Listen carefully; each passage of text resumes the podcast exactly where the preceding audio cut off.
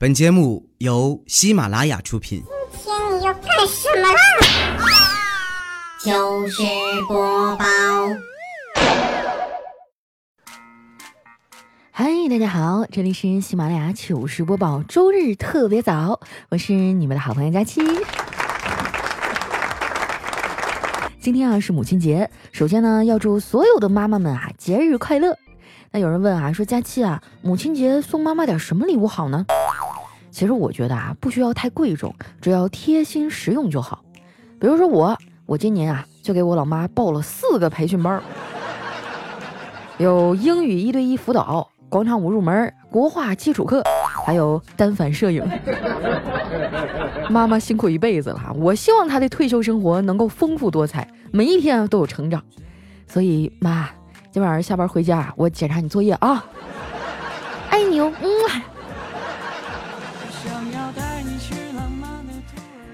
最近这天气啊，也太让人捉摸不透了。这说下雨就下雨，说出太阳就出太阳。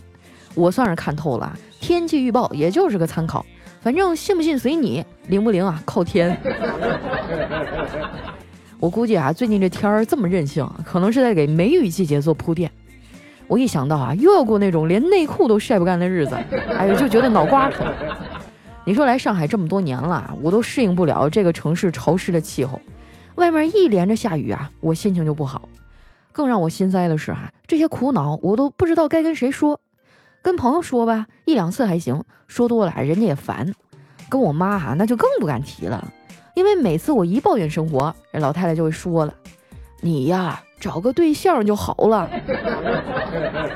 按她这么说啊，好像只要结了婚，啥麻烦都会自动消失了。昨天吃完饭啊，老太太又过来催了。我一边玩手机呀，一边敷衍她。我妈看我油盐不进的，突然脸一沉，然后语重心长地说：“哎呀，闺女啊，我也不想催你，可是爸爸妈妈总是要走的呀。到时候我担心你一个人呢，回了家连个说话的人都没有。”我抬头看了他一眼啊，没说话。我心想：我的个亲娘哎！我这上班累一天了，我最大的愿望就是回了家，谁都别跟我说话。其实啊，我老妈说的这问题呢，我以前也想过，不过答案一直都在变化。青春期的时候啊，我觉得朋友最重要。当时啊，就觉得我长大以后呢，一定要和这些死党们住在一块儿。等我到了二十岁呢，我的想法就变了。觉得自己啊，就算一辈子不结婚，和父母住也挺好的。而现在啊，我只想一个人住，最好是谁都不要来打扰我。我妈还特别不理解我这种想法，哎，她甚至觉得我脾气有点古怪。如果放任我这么下去啊，可能最后连个朋友都没有了。这也不怪她，我妈那个年代的人啊，怎么可能理解咱们呢？在现在这个时代啊，想要维持良好的人际关系，关键并不在于你对他人的友善程度，而是在于啊你实力的强弱。很多人啊都爱欺软怕硬，大家普遍会对强者更加宽容，过度的友善啊反而会被别人当做是廉价的示好。当然了，我妈的这些担心呢完全没有必要，因为我在公司的人缘还是挺好的，尤其是那些啊四十多岁的大姐们都特别喜欢我。还总夸我朴实节俭啊，会过日子，是一个难得的好姑娘。其实他们哪里知道呀，我就只是单纯的穷而已。不瞒你们说啊，我的现状就是，虽然钱赚的不多，但是花钱的地方却很多呀。这个五一哈，光是随礼份子都要把我随破产了，其他的事儿啊也都不太顺利，感觉我可能要水逆了。前天下班早啊，我看大家都没啥事儿，就提议啊去附近的庙里拜一拜。没想到啊，得到了大家一致的响应。到了庙里啊，我就虔诚的拜了拜菩萨，然后去找大师啊求了个签儿。我拿着那签儿筒啊晃了半天，结果啊掉出来一个大胸。啊，我把那签儿捡起来啊看了一下四周，哎，发现没人看我，我就偷着把那签儿啊又给塞回去了。然后又晃了一次，结果这一次啊掉出来的是个大吉。你看着没？这大概就是命运是掌握在自己手中了。小黑也求了个签儿啊，不过他求的是姻缘。我看见了，就笑着问他：“黑哥啊，最近桃花运咋样啊？我听说你都开始混酒吧了，有啥收获吗？”哎，小黑啊就苦着脸说：“哎，我现在呀就是酒吧灭霸，不管多热闹的酒吧里哈，只要我打一个响指，那附近啊一半的姑娘就会消失。说完啊，他也换了换铅筒，然后呢掉出来一个下下签儿。小黑啊拿着那个下下签儿，整个人都崩溃了。后来呢，还是我苦口婆心的劝了半天，他才从沮丧的情绪当中啊走了出来。不是我跟你们吹哈，我安慰人可是有一手的。基本上呢，我都遵循十六字真言，那就是喜欢就买，不行就分，多喝热水，还有早点睡觉。你们说哈，这是不是一点废话都没有？简单明了，直接要害。我觉得这人呢，哈，要是真能像上面说的这样生活，那幸福感应该也挺高的。哎，反正我是做不到。其他的都还好说啊，就早点睡觉这事儿实在是太难了。我周围的小伙伴哈，没有一个作息规律的，早睡早起啊，那更不用提了。更要命的是啊，他们还以此为荣，一个个的都比着赛的熬夜。切，你说熬夜谁不会呀？第二天不补觉那才是真本事呢。而且我发现了哈，这些人无论睡得多晚，他们总会有一种莫名的自信，哎，就是觉得自己第二天啊一定能起得来。说实话呀，我还真挺羡慕那些能管得住自己不熬夜的人。熬夜虽然爽，但是危害也太多了。最直接的危害呢，就是会使人发胖。这一眨眼儿也五月份了，这个月哈应该是全年的减肥高峰期了，因为马上就要热起来了，要开始露肉了呀。反正我周围啊是没有一个不减的。现在减肥啊还流行在朋友圈里打卡，有的人打了几天啊就开始抱怨啊，在朋友圈里发出质疑了。说自己哈明明付出了这么多，却一点效果都没有，那到底该怎样才能瘦呢？其实瘦下来的办法大家都心知肚明，每天坚持跑步啊，做有氧运动，吃低碳水高蛋白的食物，拒绝油炸等高热量的食物。总结下来啊，就是五个字儿：少吃多运动。你看你坚持一个月能不能瘦？那肯定能啊。所以你看啊，大家其实根本就不是在问怎样才能瘦。而是在问啊，如何做到在家躺着就能瘦？从心理学的角度来说啊，大部分人瘦不下来，主要就是因为动力不够。如果每消耗一卡路里哈就能换五块钱，啊，那我能练到跑步机冒烟，你信不信？我觉得减肥这事儿哈，自己知道就行了，没必要在朋友圈打卡。我减肥啊，一般都不吭声，因为我一说要减肥啊，就会有人过来引诱我。走啊，佳琪，吃火锅去！你说他们讨不讨厌啊？专门挑这时候来捣乱。平时聚会他们也不叫我呀，因为我去了啊，一般都不怎么喝酒，哎，跟他们吃不到一块儿。前两天啊，单位聚餐，小黑就喝多了，竟然在饭桌上指着我骂：“佳琪，你怎么敬酒不吃？你他妈光吃菜呢你！”你们给我评评理儿哈！你说去聚餐不就是吃饭吗？为啥非得把自己灌得烂醉如泥呢？你别跟我说这是中国国情啊！说什么大家都用喝酒来交友，其实喝酒利于交友这个原理呢，关键点并不在于酒，阻碍人们感情联系的啊，主要是智商。好在啊，我们可以通过酒精呢来人为的控制智商，就是你把大家的智商呢调整到同一水平线上。当我知道这个原理之后啊，我对那些劝酒的人就很同情了，他们热衷于劝酒啊，大概就是出于对自己智商的不自信吧。听姐一句劝啊，出去聚会别净顾着喝酒，多动动脑子。这里面门道可多了。就比如说啊，你去一个相亲性质的聚会啊，你不要看某个妹子啊，在饭局中好像一言不发，只顾玩手机。其实啊，她可能早就注意到你了，她只是在和闺蜜吐槽你呢。相信我啊，大部分女孩都是被动的。你要是看上谁了，你就努力的去追，别等女孩过来找你。因为一般的女孩子啊，即使对你有好感，也不会主动来找你的。你看，像我这种就是，你看我平时嘻嘻哈哈的哈，在感情上我可是个大怂逼。我想念一个人的方式啊，就是在朋友圈里分享歌曲，然后呢，就仅对他可见。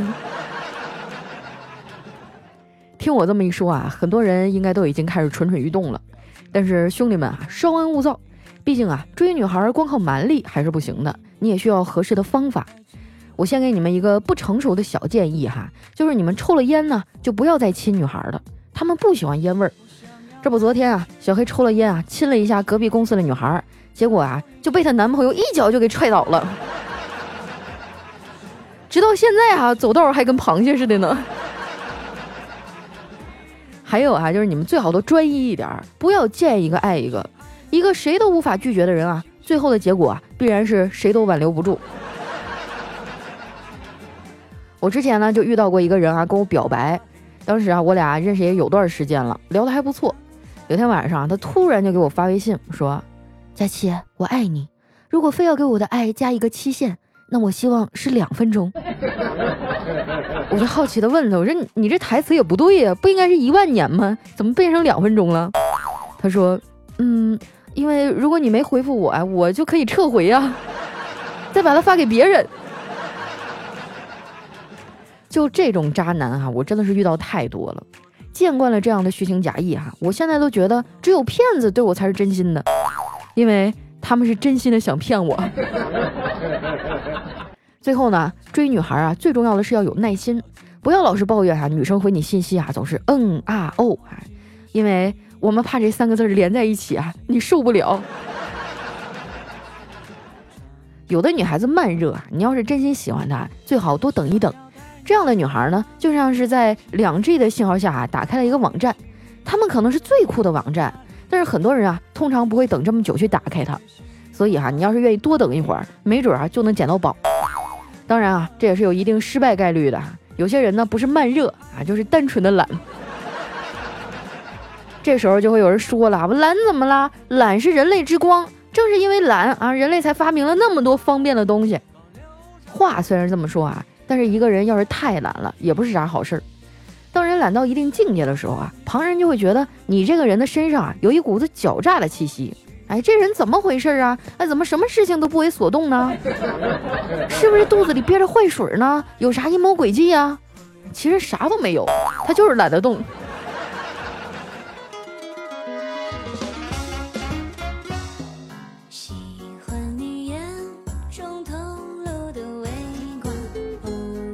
闪耀在我的心上终于等到来自你的讯号喜悦的心像一只猫一段音乐欢迎回来这里是喜马拉雅糗事播报。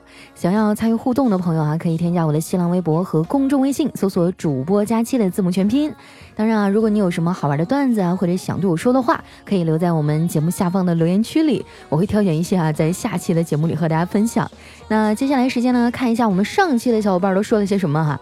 首先的这位呢叫 Zip 多多，他说佳期啊，我爷爷住院有一年多了，从以前的小病变成了大病，他就是老看一些养生节目，那节目上说啊应该少吃盐，我爷爷就几乎不吃盐。节目上说啊少吃酱油，我爷爷做饭就没了颜色。节目上说要少吃肉，我爷爷就一个月吃一次肉，不是家里经济困难，就是他老相信那些节目。我想对那些爷爷奶奶说啊，想吃就吃，如果真的饮食不当啊，就适当调节，别瞎吃，但是也别什么都不吃啊。我跟你讲啊，现在很多的养生节目都特别的坑人，说的危言耸听，那老头老太太有的也没见过啥世面啊，人吓得平时做饭都不敢往里放酱油了。该吃吃，该喝喝啊，就是少油少糖，嗯，适量的控制就可以。你说都这么大岁数，你何苦呢？下一位啊，叫 Daisy 奶茶，他说：“佳期啊，我中考倒计时只有四十九天了。从初中一年级啊上美术课的时候，老师打开了你的节目啊，在画室里放。从那以后啊，我不开心时就听你的节目，带给了我很多动力。马上就要中考了，迷茫痛苦的时候，打开你的节目，听着熟悉的声音，二十分钟以后啊，再和习题大战三百回合。三年了，佳期姐姐给我打个气吧，中考加油！佳期姐姐也祝你减肥加油哟。”哎呀，学画画还勾起了我曾经痛苦的那段回忆。我原来上学的时候不是学习不好嘛，后来听别人说那个参加艺考就是能够减一些分数，后来我妈就送我去学画画了。结果学了不到十天啊，老师就把我妈叫去了，说这孩子你领走吧，我教不了了。只要这丫头在画室里啊，就成天跟周围的人说话，把大家逗得哈哈的，谁都没有心思画画了。你考不上不要紧啊，你不要带的大家都考不上，好不好？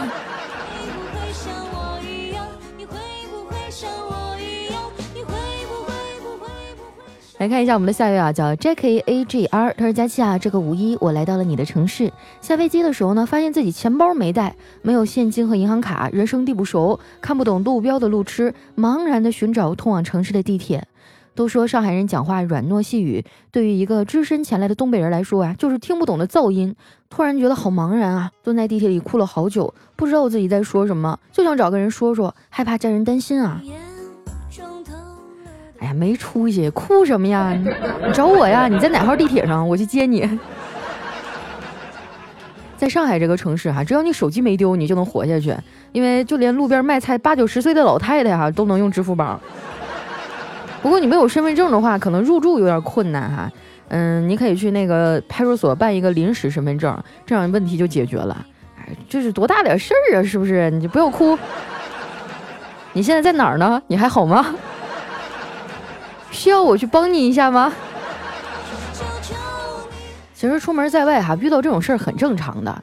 嗯，我记得前年的时候吧，就有一个学生给我发私信说：“佳琪姐，我和同学来上海这边打工啊，就是放暑假了嘛，想赚点零花钱，结果被人家诓过来了，骗了一堆报名费就消失了，就自己身上也没有钱，连回家的车票都没有了。”然后就跟我吐槽一下，后来我就给他回了，我说你在哪儿呢？我说要不然这样吧，你过来，姐姐给你这个开个房间。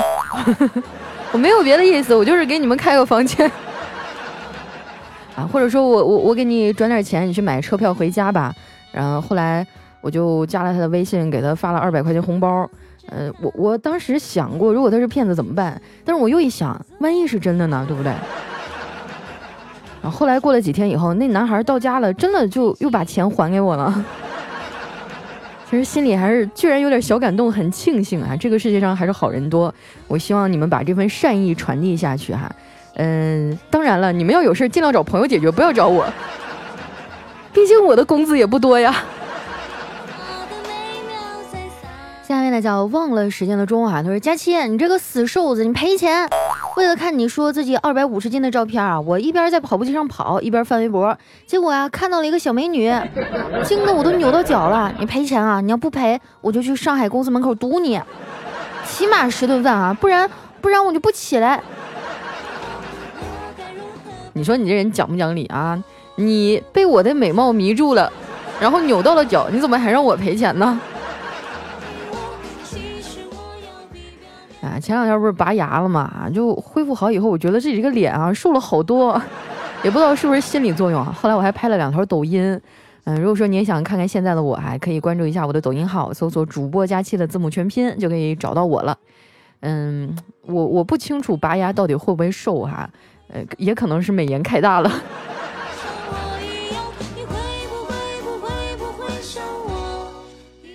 下面呢叫杨腾菜菜子，他说今天心情特别不好，我已经做好了要二胎的准备，但是得知二胎还是儿子的时候，瞬间觉得前路一片漆黑啊！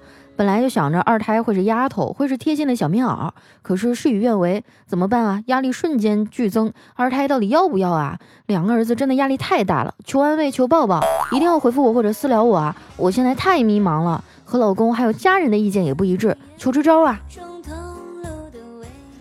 首先我要纠正你一点哈，这男生也可以是贴心的小棉袄啊。我跟你讲，现在有些男孩长得比女的都漂亮。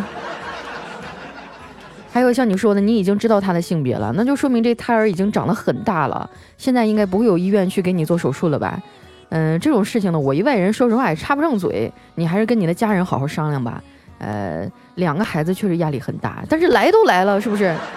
你当初怀孕的时候，你应该知道呀，生男生女的概率就是百分之五十，一半一半，所以你就要承担起这个失败的这个概率啊！啊，我的建议哈，就是不要伤害自己的身体，然后，哎，钱嘛，以后慢慢赚吧，那咋整？老天爷就说这孩子跟你有缘分，你自己看着办吧。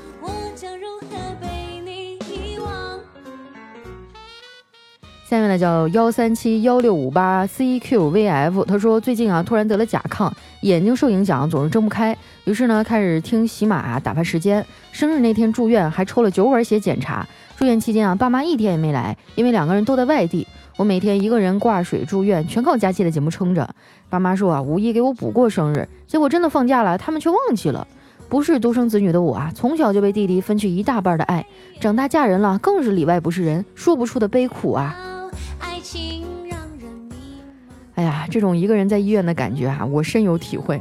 嗯，你没有朋友吗？可不可以找找朋友过来看看你哈，一起玩耍一下呢？嗯，其实我觉得人这一生当中孤独的时刻很多，你要学会一个人去面对，啊，要学会享受孤独。啊，当然我除了说这些屁话也没有什么用，我又不能飞过去陪你，心疼你啊，来给你个抱抱吧，嗯啊。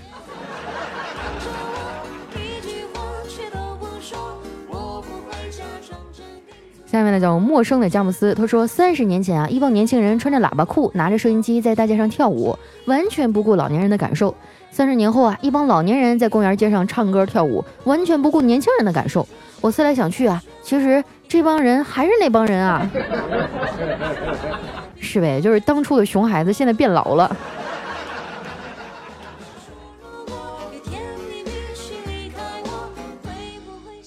下面呢叫假期的开心，他说前几天啊和老公去把证给领了，从民政局出来，我就跟他说，我现在啊跟你是合法夫妻，如果你以后对不起我搞外遇，我就用一休哥的一首歌来对付你。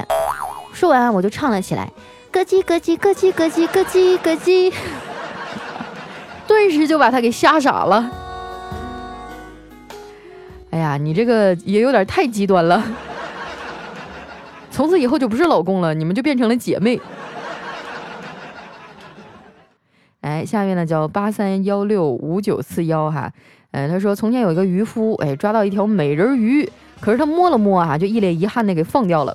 为什么呢？A，因为渔夫善良；C，因为美人鱼可怜；D，因为美人鱼不能吃。答案是什么呢？哎，这种问题我我这种老司机都不屑于作答，你知道吗？来，把麦克风交给我们台下的听众。到底是为了啥呢？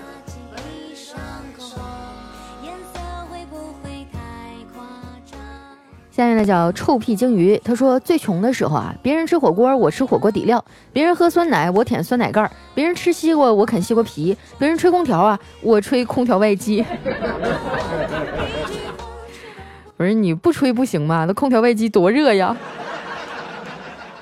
下面的叫戴着耳机听佳期啊，他说我知道我长得丑。所以他们都嘲笑我，可是就在昨天啊，我半夜起来开灯上厕所，然后就听见我妈在小声的唱：“丑八怪，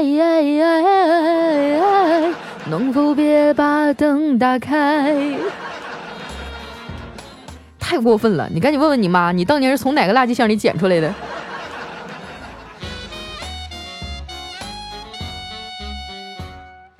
下一位小伙伴呢，叫佳期的陆墨啊，他说。当我第一次看见你的时候，你一丝不挂，沐浴在清水里，你的一举一动、一颦一笑都在吸引着我。你在水中摇着你妖娆的身姿，我实在是忍不住了。老板，这鱼多少钱一斤呢？你真是太皮了，我还以为后面会有一些不可描述呢。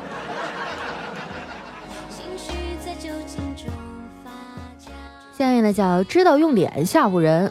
他说：“因为感冒生病啊，有个妹子十分的关心我。病好了以后呢，我请她吃了个饭。我说对不起啊，这次是我让您受惊了。然 后女孩听完以后啊，红了一脸，打了我一巴掌，臭流氓！啥玩意儿，臭流氓啊！这妹子也不是个啥纯洁的姑娘，你问问她是不是听《非常六加七》。”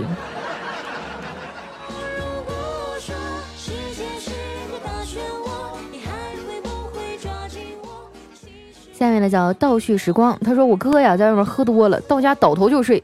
我小侄子呀看着爸爸睡得跟泥一样，就感叹：“爸爸，今天是父亲节呀，老师让给爸爸洗脚拍视频发到幼儿园的群里，你都醉成这样了，可咋办呀？”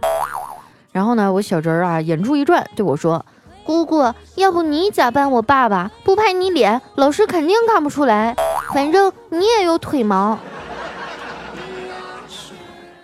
这是谁家的孩子呀？这么乖巧，没人领走我就掐死了。